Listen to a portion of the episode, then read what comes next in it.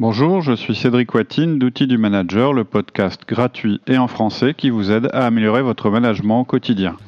Loin de la théorie et des solutions compliquées, nous vous proposons toutes les semaines des outils pratiques et performants que vous pourrez mettre en œuvre immédiatement. Vous pouvez vous inscrire sur notre site www.outildumanager.com.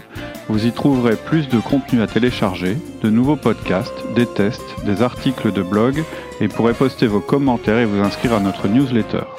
Le podcast d'aujourd'hui, les 1 à 1 de suivi de projet, deuxième épisode. Bonjour Alexia. Bonjour Cédric. On continue le podcast sur les 1 à 1 de suivi de projet? Oui, et tu allais aborder donc la troisième partie, c'est les différences et les points communs euh, entre le 1 à 1 euh, habituel et le 1 à 1 de euh, direction de projet. Oui, tout à fait. En fait, la dernière fois, on a rapidement balayé les principes de la gestion de projet. Et puis, on a parlé du 1 à 1, le, je dirais, ce qui, ce qui est classique dans le 1 à 1 hiérarchique.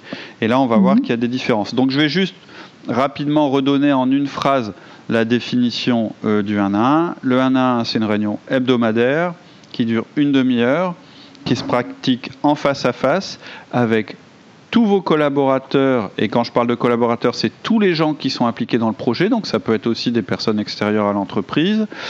Euh, et Par exemple, des sous-traitants. Si un sous-traitant euh, dans un projet, on va aussi lui faire. Euh, d'accord. Tout à fait. Il, bah oui, parce que pour le projet en question, il a le même statut que quelqu'un qui est de l'entreprise vis-à-vis de vous qui êtes le chef de projet.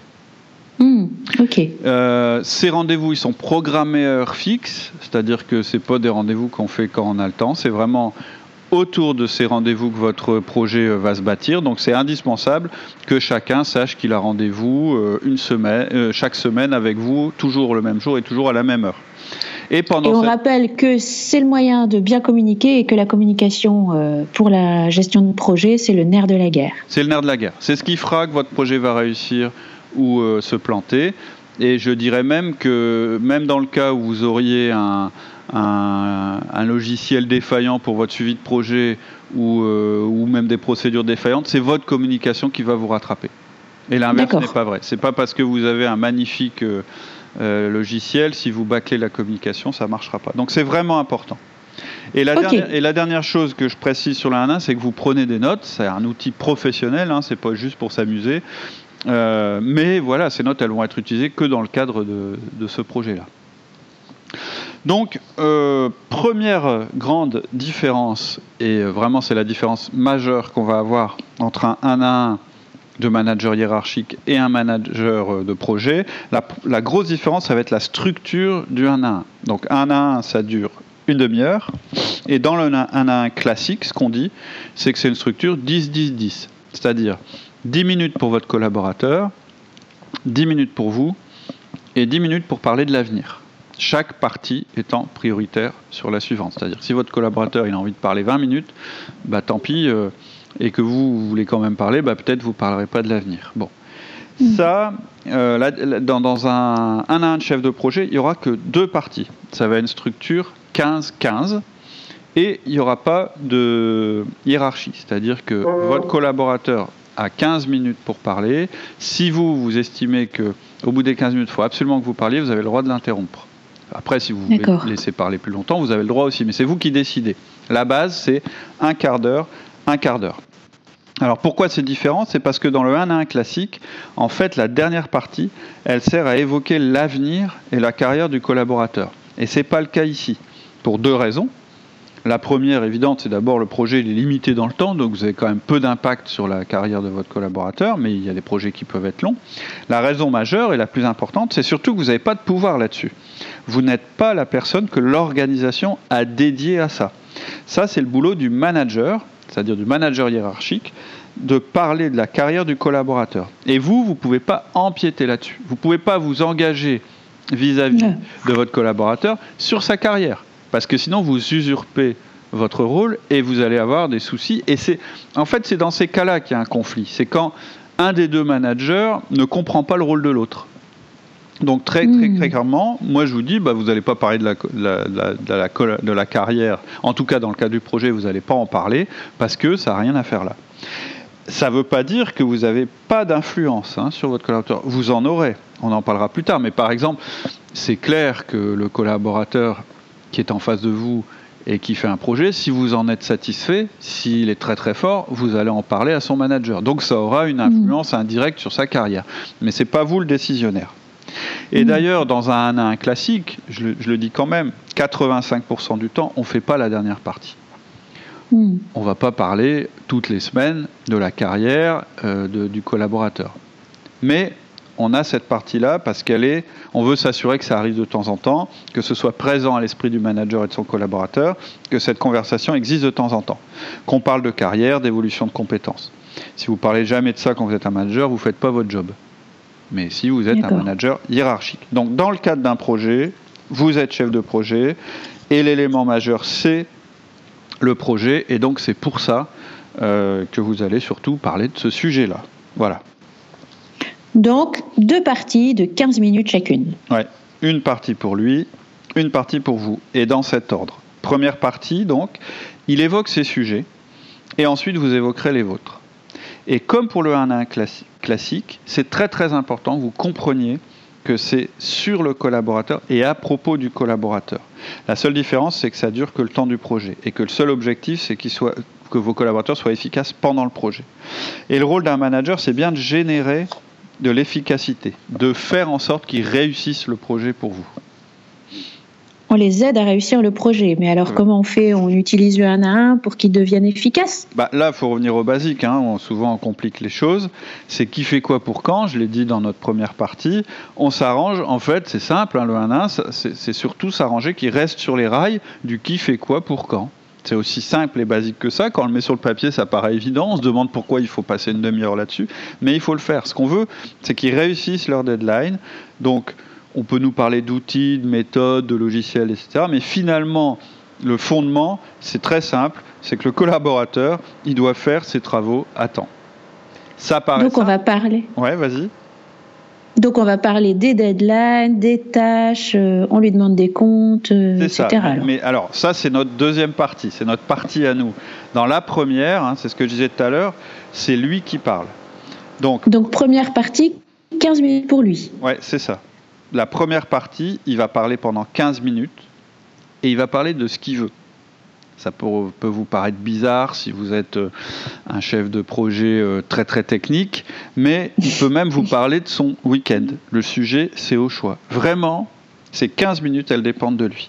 Et c'est très important que vous le laissiez parler, que vous ne preniez pas le contrôle de la conversation. Vous allez, vous allez avoir votre tour, vous inquiétez pas, mais pour l'instant, vous le laissez parler.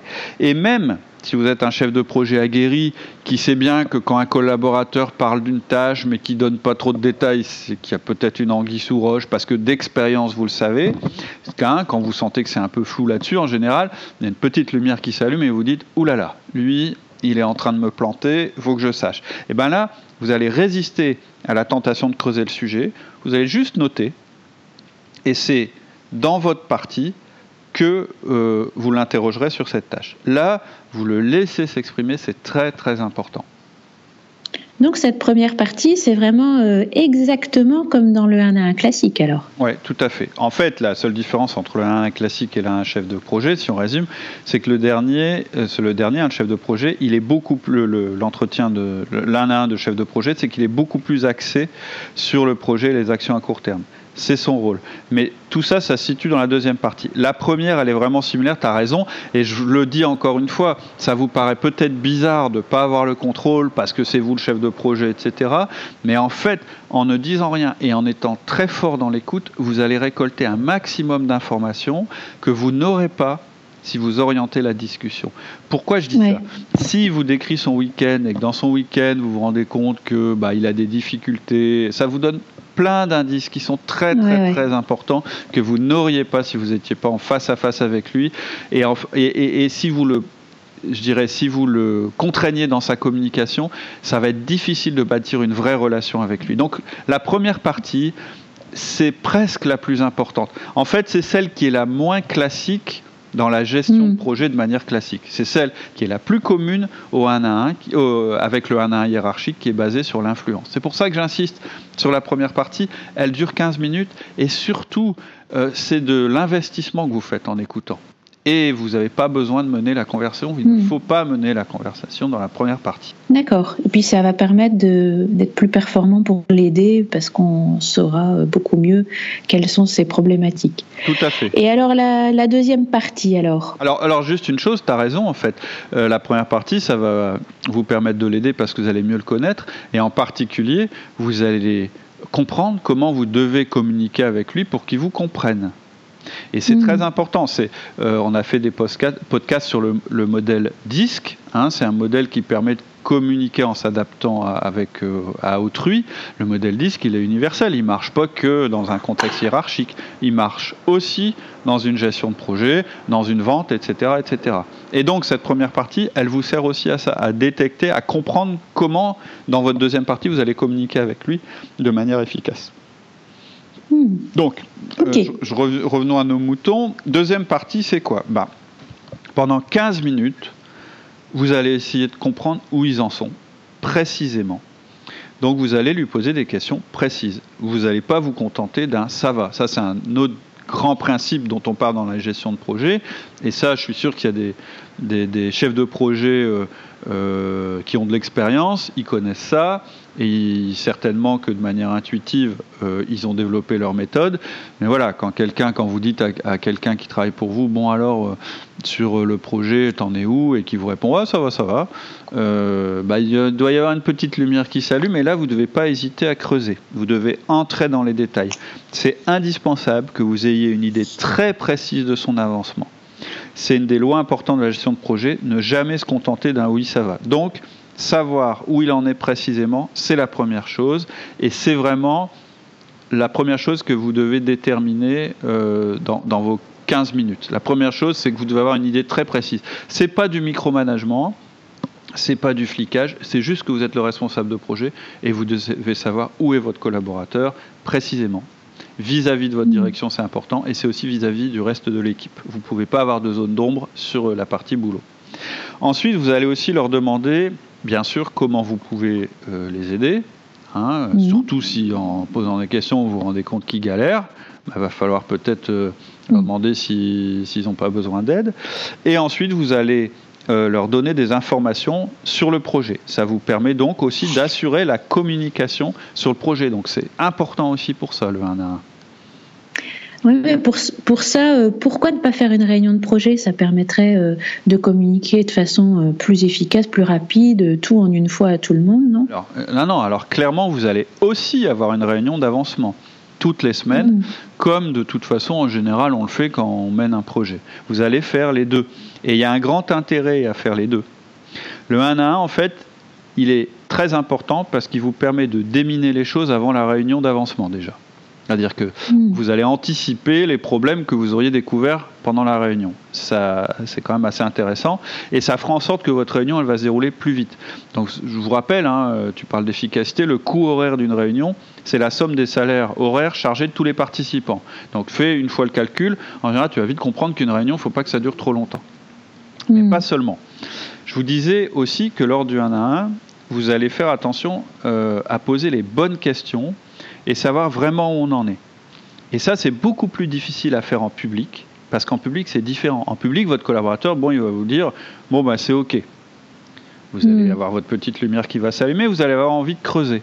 Mais ça va être, euh, hein, parce que pourquoi la petite lumière? Parce qu'on connaît tous des situations où Bertrand toutes les semaines il vous dit c'est ok, c'est ok, c'est ok, et la dernière semaine il s'effondre et il est complètement à la ramasse et là c'est horrible pour tout le monde, c'est le château de cartes qui s'écroule et il vaut mieux que ça se passe en tête à tête à ce moment-là. Ouais. Bon, vous ne voulez pas en arriver là.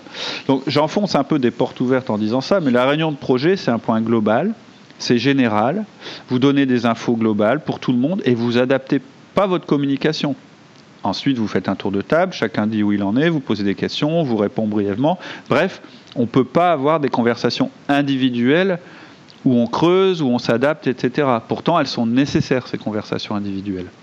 Oui, mais en général, on a des conversations individuelles justement après la réunion.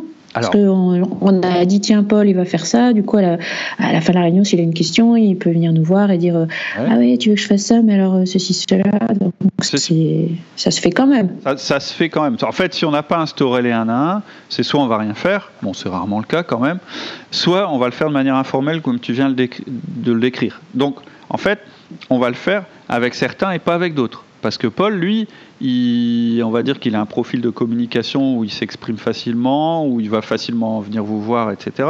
Et donc, euh, lui, il va venir vous voir.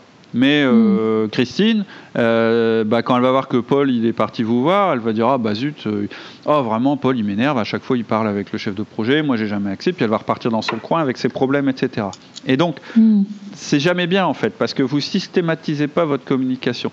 Vous, n'avez pas le même niveau de communication avec tout le monde. Et en plus, celui qui n'a pas envie de vous parler, il va toujours trouver le moyen de vous éviter. Hein, le fameux Bertrand dont je parlais tout à l'heure, je ne connais pas de, Bertrand qui soit comme ça, mais voilà.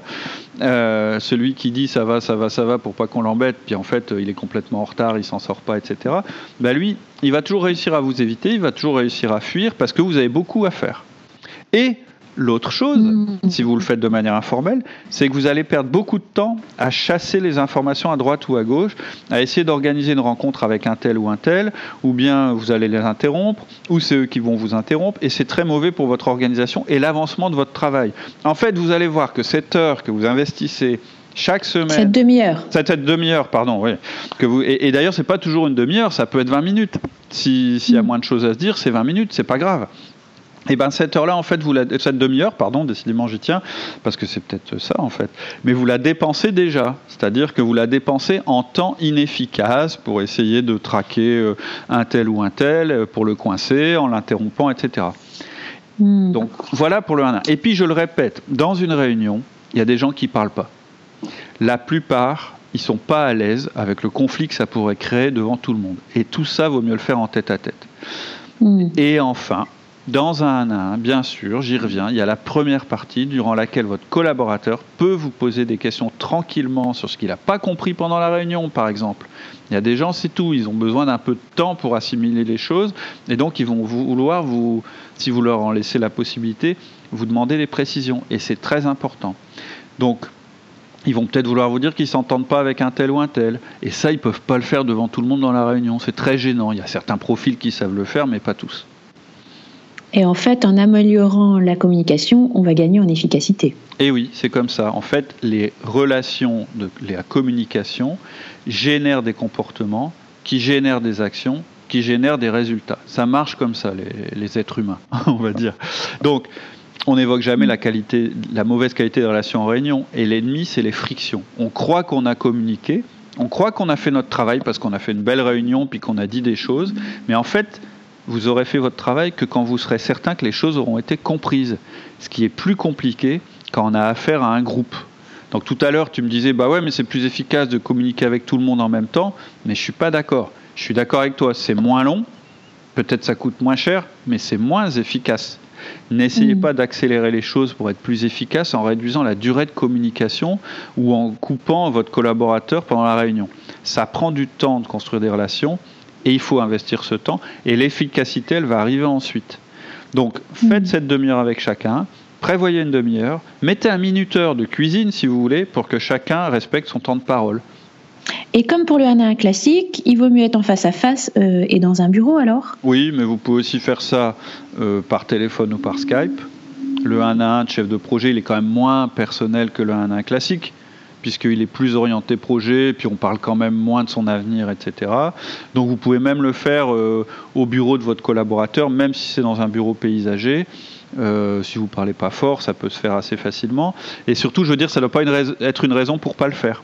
Il ne faut pas non plus annuler un à un parce que vous êtes à distance. Ça marche très très bien au téléphone et un à un de réunion de projet. Euh, en fait, voilà, vous allez évoquer moins de choses personnelles que vous étiez le manager hiérarchique. Bon, maintenant, je vous dis ça, il n'y a pas de problème si votre collaborateur il veut le jouer très personnel. Laissez-le faire. Mm. Pendant sa partie, mm. je vous dis, vous intervenez pas. Et d'ailleurs, même si vous le connaissez mieux, euh, ça vous permettra de mieux le connaître personnellement. Et c'est un bon, euh, c'est un bon, c'est une bonne chose de le connaître personnellement. Hein. C'est au contraire, ça va dans le sens du projet.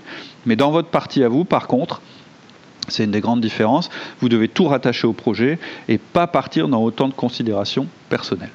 D'accord. Bon, alors on a bien compris les différences euh, entre le 1 1 classique et le 1 1 direction de projet. Mhm. Et maintenant, euh, quatrième partie, euh, tu vas nous expliquer comment on va déployer le, le 1 1, tout à fait. Et, là, il y a à nouveau des différences, mais on verra ça la semaine prochaine. Ok. Bonne semaine. Bonne semaine. Au revoir. C'est tout pour aujourd'hui. En attendant le prochain épisode, je vous propose de rester en contact allez vous inscrire sur notre site outildumanager.com. Cela vous permettra de recevoir nos articles, notre newsletter et de nous poser toutes vos questions. Je vous dis à très bientôt sur notre site Outils du Manager.